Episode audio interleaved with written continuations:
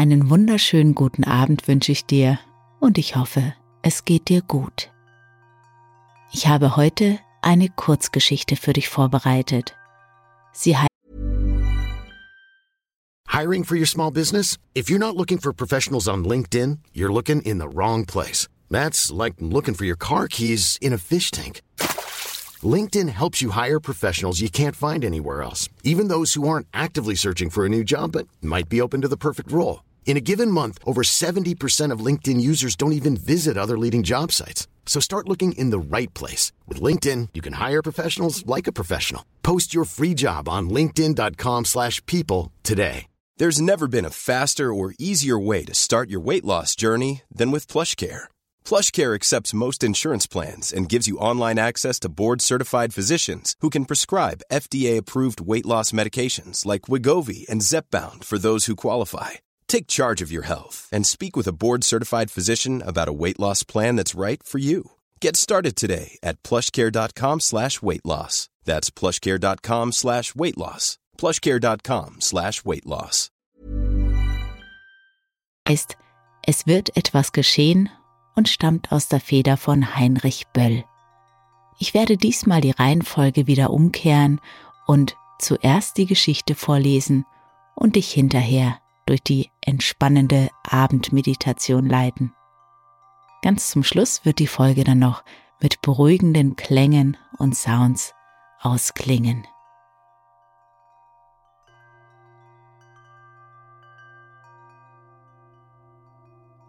Es wird etwas geschehen. Eine handlungsstarke Geschichte. Zu den merkwürdigsten Abschnitten meines Lebens gehört wohl der, den ich als Angestellter in Alfred Wunsiedels Fabrik zubrachte. Von Natur aus bin ich mehr dem Nachdenken und dem Nichtstun zugeneigt als der Arbeit. Doch hin und wieder zwingen mich anhaltende finanzielle Schwierigkeiten, denn Nachdenken bringt ebenso wenig ein wie Nichtstun, eine sogenannte Stelle anzunehmen.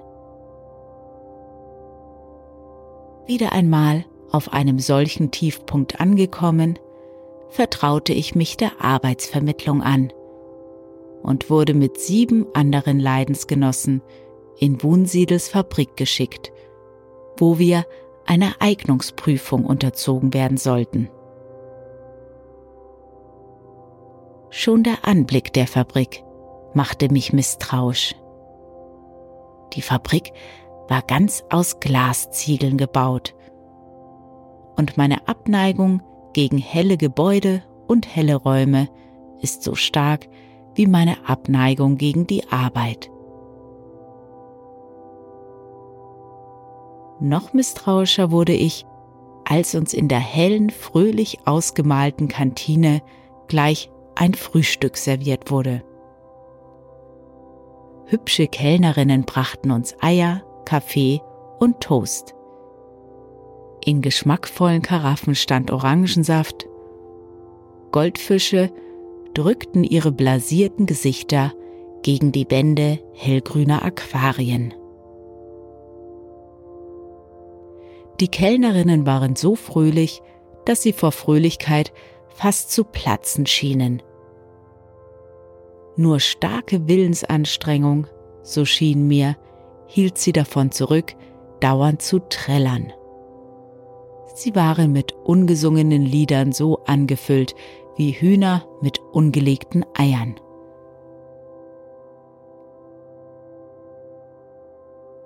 Ich ahnte gleich, was meine Leidensgenossen nicht zu ahnen schienen, dass auch dieses Frühstück zur Prüfung gehöre.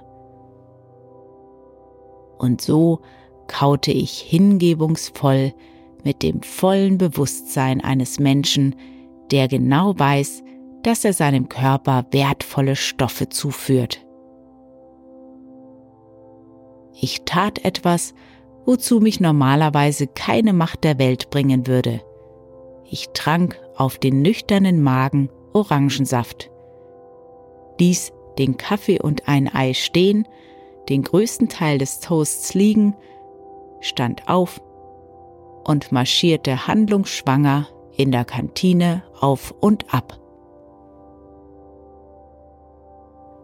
So wurde ich als erster in den Prüfungsraum geführt, wo auf reizenden Tischen die Fragebogen bereit lagen.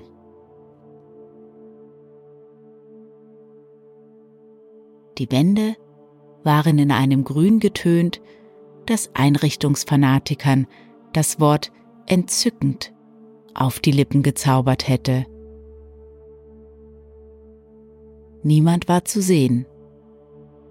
Und doch war ich so sicher, beobachtet zu werden, dass ich mich benahm, wie ein Handlungsschwangerer sich benimmt, wenn er sich unbeobachtet glaubt.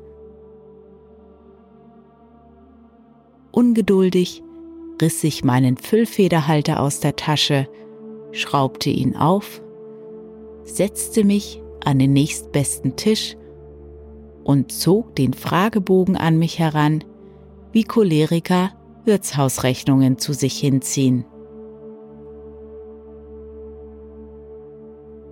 Erste Frage. Halten Sie es für richtig, dass der Mensch nur zwei Arme, zwei Beine, Augen und Ohren hat? Hier erntete ich zum ersten Male die Früchte meiner Nachdenklichkeit und schrieb ohne Zögern hin, selbst vier Arme, Beine und Ohren würden meinem Tatendrang nicht genügen. Die Ausstattung des Menschen ist kümmerlich. Zweite Frage. Wie viel Telefone können Sie gleichzeitig bedienen? Auch hier war die Antwort so leicht wie die Lösung einer Gleichung ersten Grades. Wenn es nur sieben Telefone sind, schrieb ich, werde ich ungeduldig. Erst bei neun fühle ich mich vollkommen ausgelastet. Dritte Frage. Was machen Sie nach Feierabend? Meine Antwort. Ich kenne das Wort Feierabend nicht mehr. An meinem 15. Geburtstag strich ich es aus meinem Vokabular. Denn am Anfang war die Tat. Ich bekam die Stelle. Tatsächlich fühlte ich mich sogar mit den neuen Telefonen nicht ganz ausgelastet. Ich rief in die Muscheln der Hörer, Handeln Sie sofort oder tun Sie etwas. Es muss etwas geschehen. Es wird etwas geschehen. Es ist etwas geschehen. Es sollte etwas geschehen doch meistens, denn das schien mir der Atmosphäre gemäß, bediente ich mich des Imperativs. Interessant waren die Mittagspausen, wo wir in der Kantine von lautloser Fröhlichkeit umgeben vitaminreiche Speisen aßen. Es wimmelte in Wunsiedels Fabrik von Leuten, die verrückt darauf waren, ihren Lebenslauf zu erzählen, wie eben handlungsstarke Persönlichkeiten es gern tun. Ihr Lebenslauf ist ihnen wichtiger als ihr Leben. Man braucht nur auf einen Knopf zu drücken und schon erbrechen sie ihn in Ehren. Wunsiedels Stellvertreter war ein Mann, mit Namen Broschek, der seinerseits einen gewissen Ruhm erworben hatte, weil er als Student sieben Kinder und eine gelähmte Frau durch Nachtarbeit ernährt, zugleich vier Handlungsvertretungen erfolgreich ausgeübt und dennoch innerhalb von zwei Jahren zwei Staatsprüfungen mit Auszeichnung bestanden hatte. Als ihn Reporter gefragt hatten, Wann schlafen Sie denn, Broschek?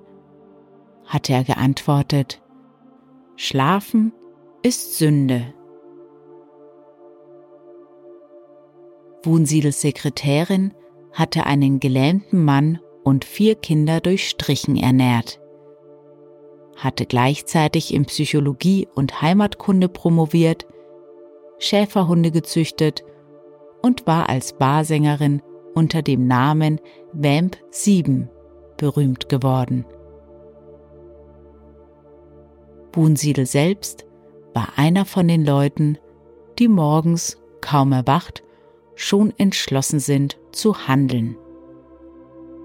Ich muss handeln, denken sie, während sie energisch den Gürtel des Bademantels zuschnüren. Ich muss handeln, denken sie, während sie sich rasieren. Und sie blicken triumphierend auf die Barthaare, die sie mit dem Seifenschaum von ihrem Rasierapparat abspülen. Diese Reste der Behaarung sind die ersten Opfer ihres Tatendrangs. Auch die intimeren Verrichtungen lösen Befriedigungen bei diesen Leuten aus. Wasser rauscht, Papier wird verbraucht. Es ist etwas geschehen. Brot wird gegessen, dem Ei wird der Kopf abgeschlagen. Die belangloseste Tätigkeit sah bei Wunsiedel wie eine Handlung aus. Wie er den Hut aufsetzte, wie er, bebend vor Energie, den Mantel zuknöpfte, den Kuss, den er seiner Frau gab, alles war Tat. Wenn er sein Büro betrat, rief er seiner Sekretärin als Gruß zu, es muss etwas geschehen. Und diese rief frohen Mutes, es wird etwas geschehen. Wunsiedel ging dann von Abteilung zu Abteilung, rief sein fröhliches Es muss etwas geschehen, und alle antworteten es wird etwas geschehen. Und auch ich rief ihm, wenn er mein Zimmer betrat, strahlend zu, es wird etwas geschehen. Innerhalb der ersten Woche steigerte ich die Zahl der bedienten Telefone auf elf. Innerhalb der zweiten Woche auf 13 und es machte mir Spaß, morgens in der Straßenbahn neue Imperative zu erfinden. Oder das Verbum geschehen durch die verschiedenen Tempora, durch die verschiedenen Genera, durch Konjunktiv und Indikativ zu hetzen. Zwei Tage lang sagte ich nur den einen Satz, weil ich ihn so schön fand, es hätte etwas geschehen müssen. Zwei weitere Tage lang einen anderen. Das hätte nicht geschehen dürfen. Und so fing ich an, mich tatsächlich ausgelastet zu fühlen, als wirklich etwas geschah.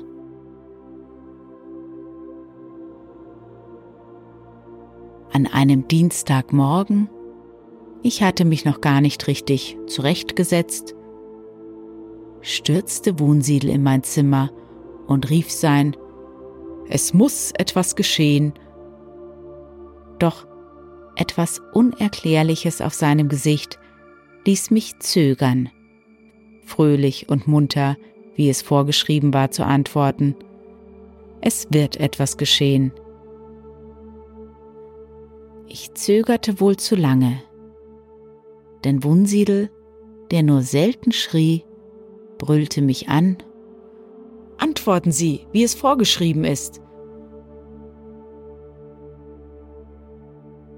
Und ich antwortete leise und widerstrebend, wie ein Kind, das man zu sagen zwingt, ich bin ein böses Kind. Nur mit großer Anstrengung brachte ich den Satz heraus, Es wird etwas geschehen. Und kaum hatte ich ihn ausgesprochen, da geschah tatsächlich etwas. Bunsiedel stürzte zu Boden, rollte im Stürzen auf die Seite und lag quer vor der offenen Tür. Ich wusste gleich, was sich mir bestätigte, als ich langsam um den Tisch herum auf den Liegenden zuging, dass er tot war. Kopfschüttelnd stieg ich über Wunsiedel hinweg, ging langsam über den Flur zu Broscheks Zimmer und trat dort ohne anzuklopfen ein. Broschek saß an seinem Schreibtisch, hatte in jeder Hand einen Telefonhörer, im Mund einen Kugelschreiber, mit dem er Notizen auf einen Block schrieb, während er mit den bloßen Füßen eine Strickmaschine bediente, die unter dem Schreibtisch stand. Auf diese Weise trägt er dazu bei, die Bekleidung seiner Familie zu vervollständigen. Es ist etwas geschehen, sagte ich leise. Broschek spuckte den Kugelschreiber aus, legte die beiden Hörer hin, löste zögernd seine Zehen von der Strickmaschine. Was ist denn geschehen? fragte er. Herr Wunsiedel ist tot, sagte ich. Nein, sagte Broschek. Doch, sagte ich. Kommen Sie. Nein, sagte Broschek, das ist unmöglich.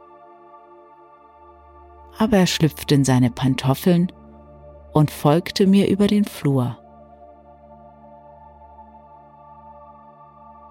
Nein, sagte er, als wir in Wunsiedels Leiche standen. Ich widersprach ihm nicht. Vorsichtig drehte ich Wunsiedel auf den Rücken, drückte ihm die Augen zu und betrachtete ihn nachdenklich.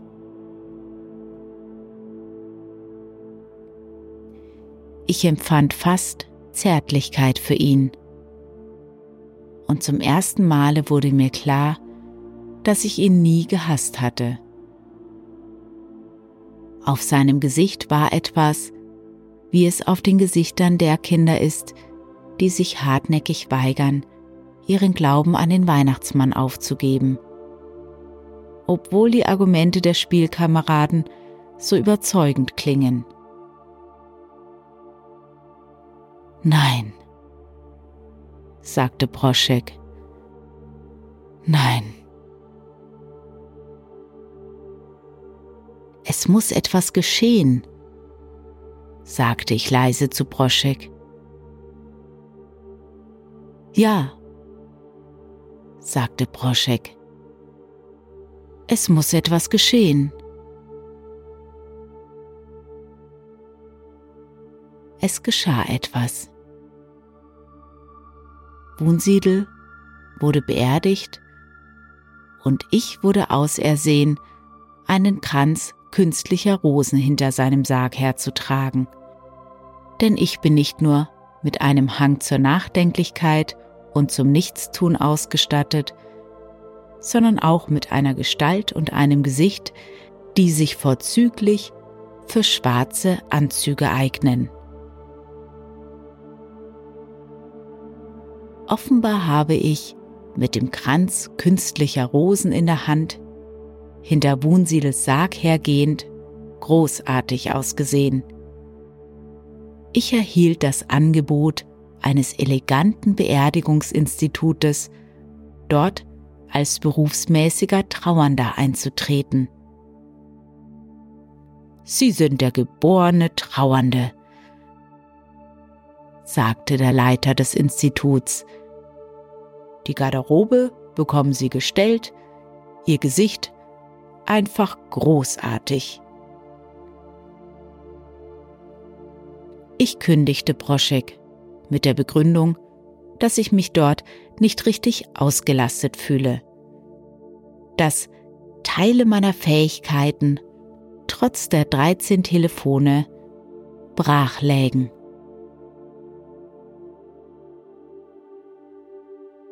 Gleich nach meinem ersten berufsmäßigen Trauergang wusste ich, hierhin gehörst du. Das ist der Platz, der für dich bestimmt ist. Nachdenklich stehe ich hinter dem Sarg in der Trauerkapelle mit einem schlichten Blumenstrauß in der Hand, während Händels Lago gespielt wird. Ein Musikstück, das viel zu wenig geachtet ist. Das Friedhofscafé ist mein Stammlokal. Dort verbringe ich die Zeit zwischen meinen beruflichen Auftritten. Doch manchmal gehe ich auch hinter Särgen her, zu denen ich nicht beordert bin. Kaufe aus meiner Tasche einen Blumenstrauß und geselle mich zu dem Wohlfahrtsbeamten, der hinter dem Sarg eines Heimatlosen hergeht.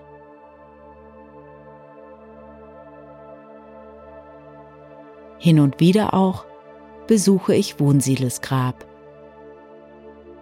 Denn schließlich verdanke ich es ihm, dass ich meinen eigentlichen Beruf entdeckte.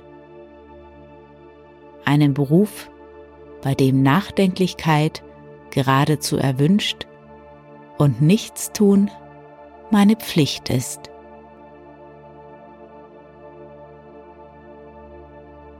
Später erst fiel mir ein, dass ich mich nie für den Artikel interessiert habe, der in Wunsiedels Fabrik hergestellt wurde.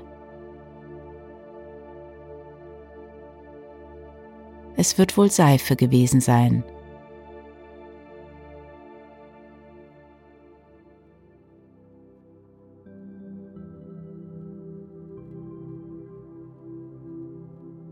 Und das ist das Ende unserer literarischen Kurzgeschichte.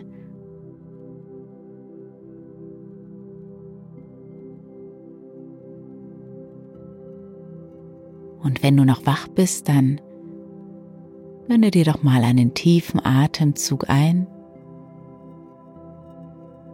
und aus.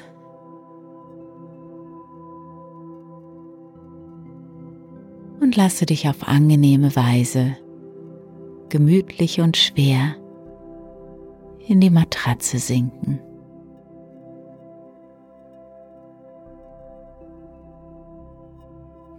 mit jedem Atemzug schwerer und schwerer.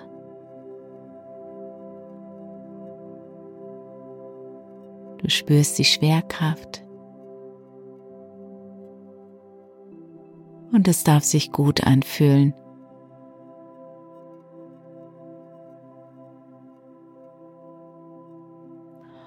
Und du darfst dich dem hingeben nichts mehr zu tun.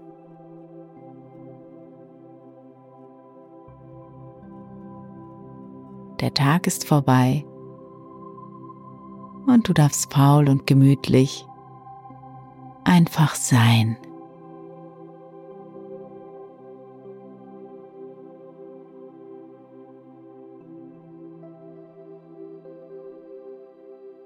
Deine Gesichtszüge ganz entspannt. jeder noch so kleine Muskel in deinem Gesicht darf loslassen.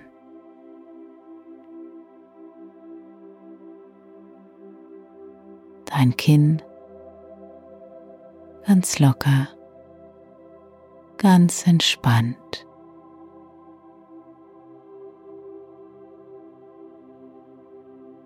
Dein Kopf ganz schwer und ganz entspannt.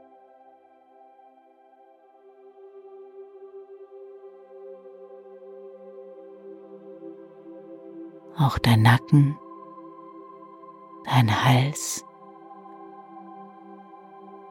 die Schultern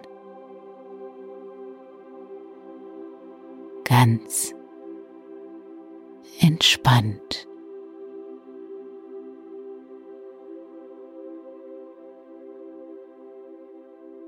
Spüre, wie deine Arme immer schwerer werden. Auch deine Hände, dein ganzer Oberkörper, dein Becken ganz entspannt.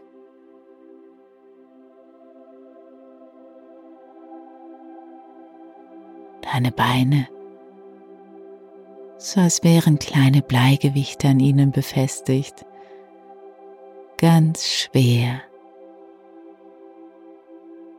und ganz entspannt.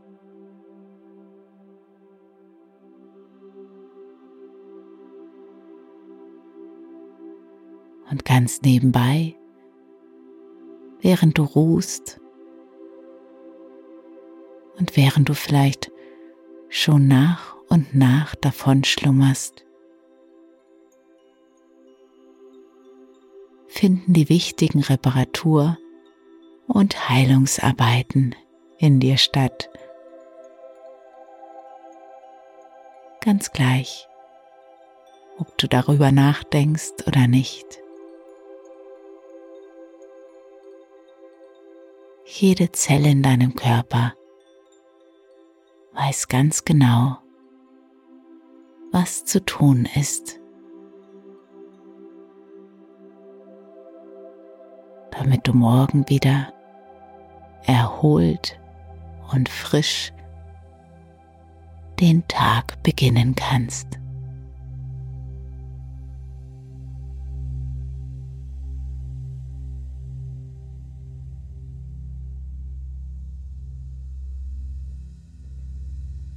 Stelle dir vor, du sitzt in einem Nachtzug. Die Landschaft rauscht ganz regelmäßig, ganz ruhig an dir vorbei.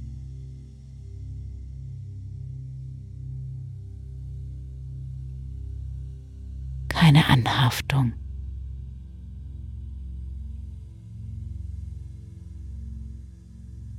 kein Festhalten.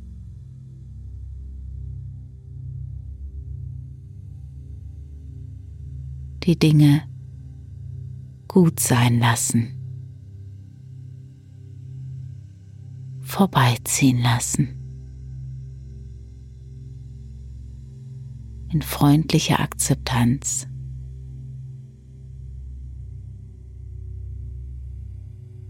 und in Frieden.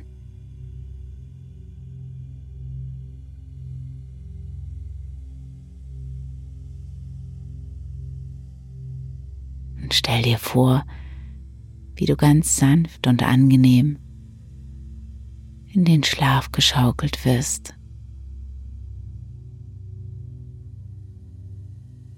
Wie ein zartes Wiegen, ganz gleichmäßige Geräusche.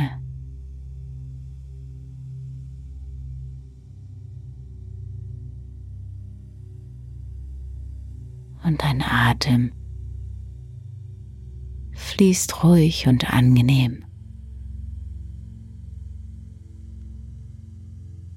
Strömt ein und aus. Natürlich und frei. Gesund.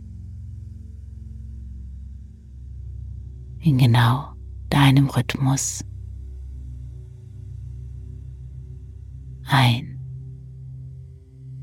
und aus. Lass los.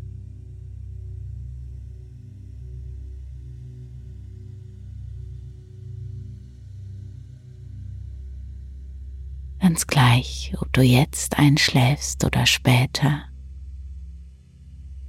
Alles zu seiner Zeit.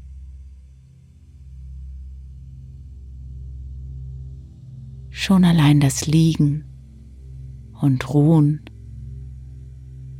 tut deinem Körper gut.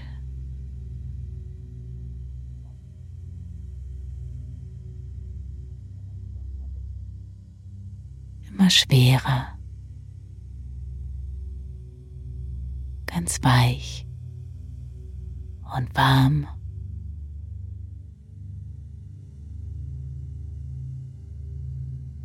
Geborgen und sicher, sicher und geborgen.